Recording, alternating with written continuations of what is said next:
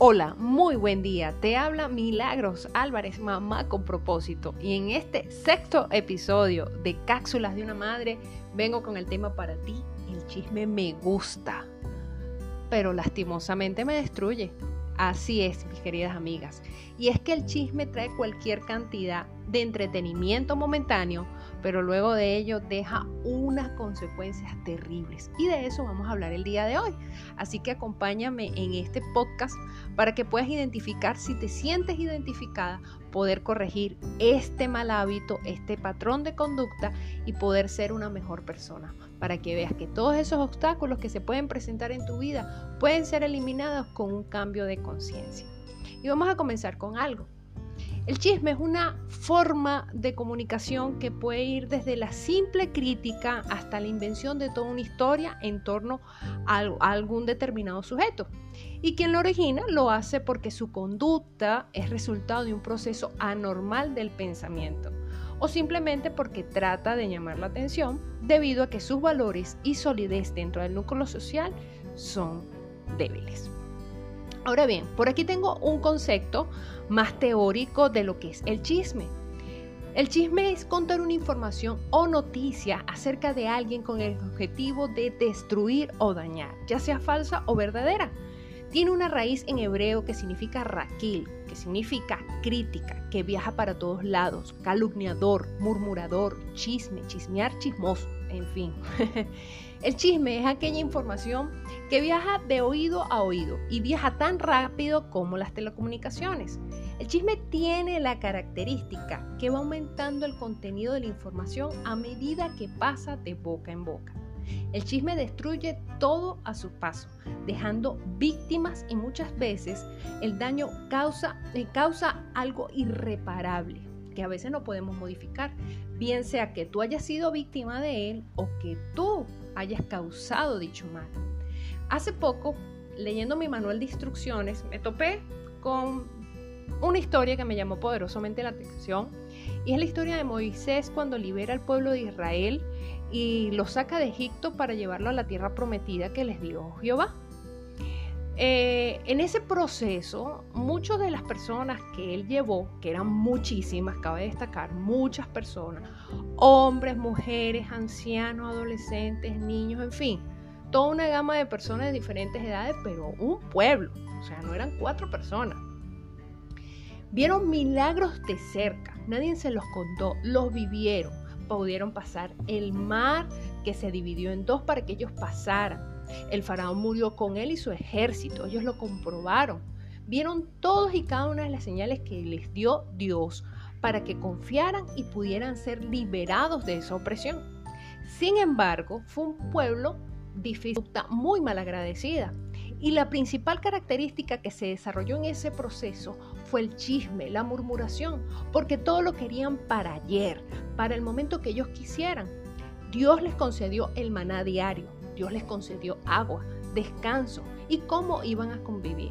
Y Moisés tuvo que lidiar con los temperamentos, caracteres, cualquier cantidad de cosas de cada una de esas personas para poder y que llegara a complacerlos porque nunca vamos a complacer al humano. Y ahí siempre va a quedar la insatisfacción.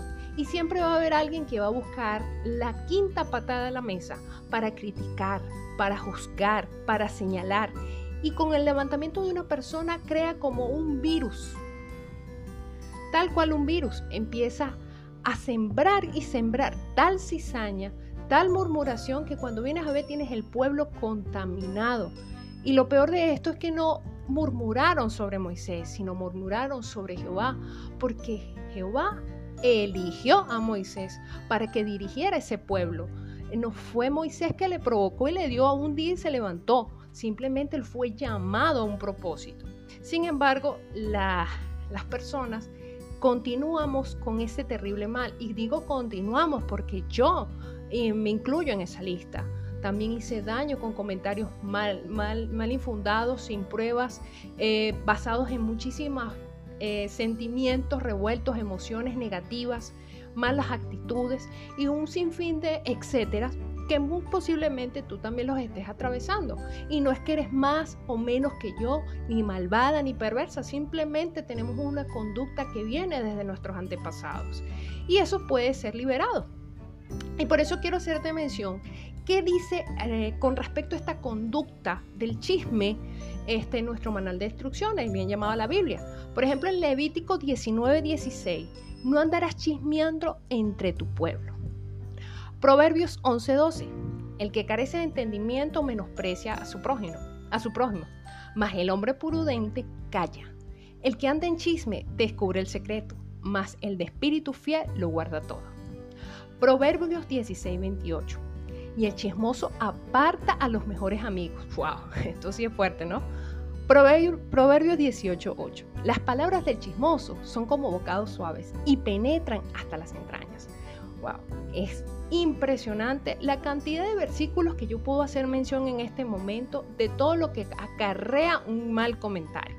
Y por la general nosotras las mujeres eh, tenemos esa fama, ¿ok? Las mujeres tienen a pasar bastante tiempo en casas unas de otras, amistades, familia, trabajando, y, nos relacionamos mucho y como somos tan comunicativas, este, hablamos de la vida de mucha gente, de situaciones que escuchamos, que observamos, que suponemos también. Y entonces lo sometemos a conversaciones y empezamos a sacar conclusiones quizás malsanas. Entonces las cuales traen muchísima distorsión y estas nos pueden llevar a malentendidos y sembrar cosas que realmente no se deben hacer.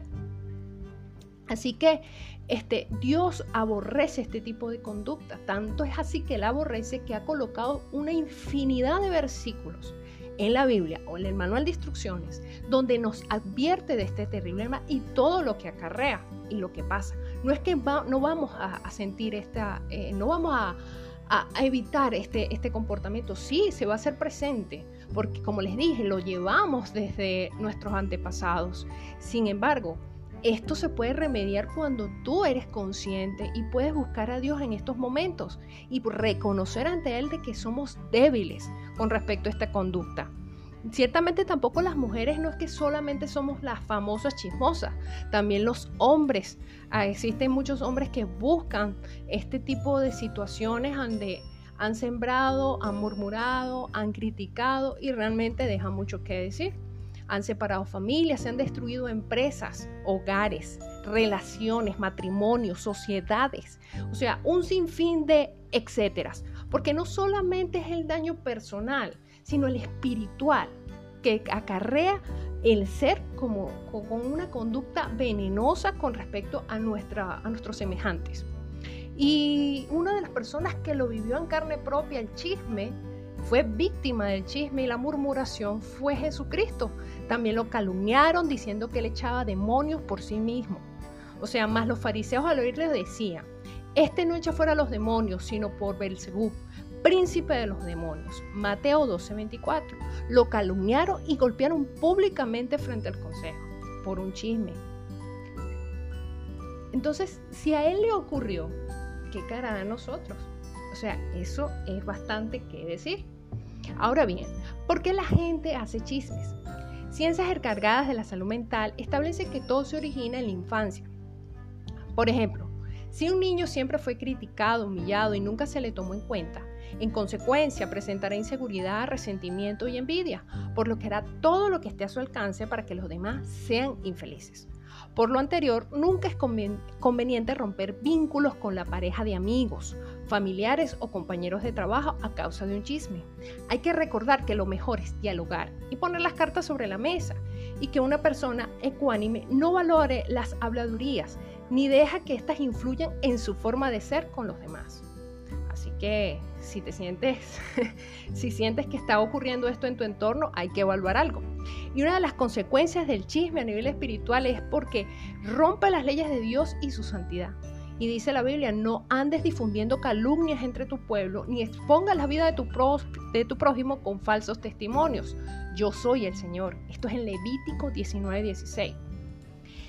Eres abominable delante de Dios. Todo aquel que siembre discordia entre hermanos y que provoca odio o rencilla con murmura, calumnia o difamación, es abominable delante de Dios. Le das asco a Dios a causa de tu pecado. Veas en Proverbios 6:19. Ni digas, ni digas que practicas cualquier tipo de creencia y por ende haces todo lo contrario. Si a ti te cuesta vivir fuera del chisme o involucrándote, haz de esto una petición a Dios. Porque no somos perfectos, ni nos encargaremos de juzgar a nadie con estos audios, ni mucho menos, no es mi parte. Como les dije, este terrible mal lo padecí mucho, este mal hábito. Y porque ahora soy consciente de eso, evito o resto de mi vida cualquier situación que pueda despertar algún mal comentario, alguna murmuración, igualitos vamos a ser criticados, igualmente. Pero cosa terrible que dupliquemos este mal en nuestros hijos. Recuerden que ellos no eh, copian lo que escuchan, sino lo que ven. Y si vean cada rato que las amistades con las que uno nos, nos codiamos, estamos en crítica, en murmuraciones, en juicios, en señalamientos, evidentemente ellos lo van a ver como normal, como algo cotidiano, como algo ya este, innato en el ser humano. Por ende, esto va a causar que ellos también actúen de esa forma hasta la adultez. Y luego para ellos será normal y lo van a disfrutar sin darse cuenta que no le hacen daño al prójimo, sino se hacen daño a ellos mismos.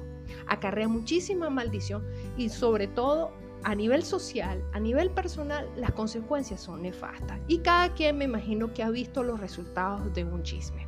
Así que si has, te has sentido identificado con el tema y consideras que esto es una parte que debes modificar, bueno, te invito a que la empieces a corregir.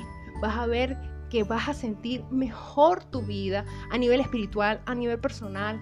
Todo lo que estemos viviendo, lo que estemos pasando, no es para convertirnos en perfectos, es para convertirnos en mejores personas, para agradarle a Dios, no para agradarle a los demás, a Dios primeramente, quien es el que nos da el galardón. Para mí fue un inmenso placer compartir contigo este tema y poder darte estas píldoras o cápsulas de una madre para que empieces a edificar tu vida con valores que realmente sean para ti bendición. Te hablo Milagros Álvarez, mamá con propósito y si quieres puedes seguirme a través de mi cuenta en Instagram arroba mamá piso con propósito. Nos vemos en el próximo episodio.